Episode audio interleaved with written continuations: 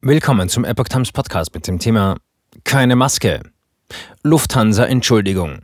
Weiter Flug ohne jüdische Fluggäste. Ein Artikel von Epoch Times vom 11. Mai 2022.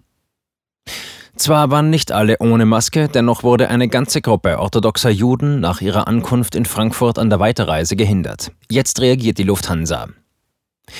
Die Lufthansa hat sich dafür entschuldigt, dass sie in der vergangenen Woche einer Gruppe orthodoxer Juden den Weiterflug von Frankfurt nach Budapest verweigert hat.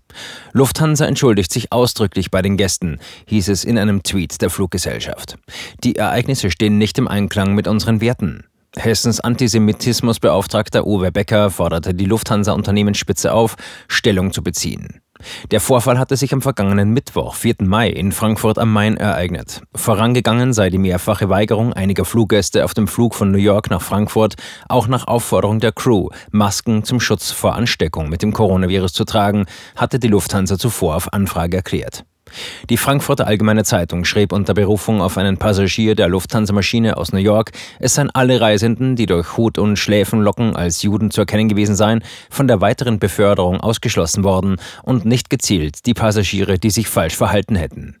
Im Lufthansa-Statement heißt es weiter, der Vorfall werde sehr ernst genommen und es werde weiter intensiv an der Aufklärung gearbeitet. Ungeachtet davon bedauern wir, dass der größeren Gruppe die Weiterreise nicht ermöglicht wurde, anstatt diese Entscheidung auf einzelne Personen zu beschränken.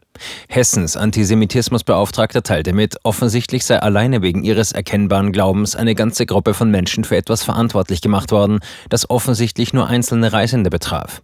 Dies ist diskriminierend und keine Bagatelle und umso mehr sollte sich auch die Unternehmensspitze persönlich in der Verantwortung sehen, sich für diesen Vorfall zu entschuldigen und klar und unmissverständlich Stellung beziehen, so Becker. Für Gespräche stehe er der Lufthansa gerne zur Verfügung. So etwas darf sich nicht wiederholen, sagte der Antisemitismusbeauftragte.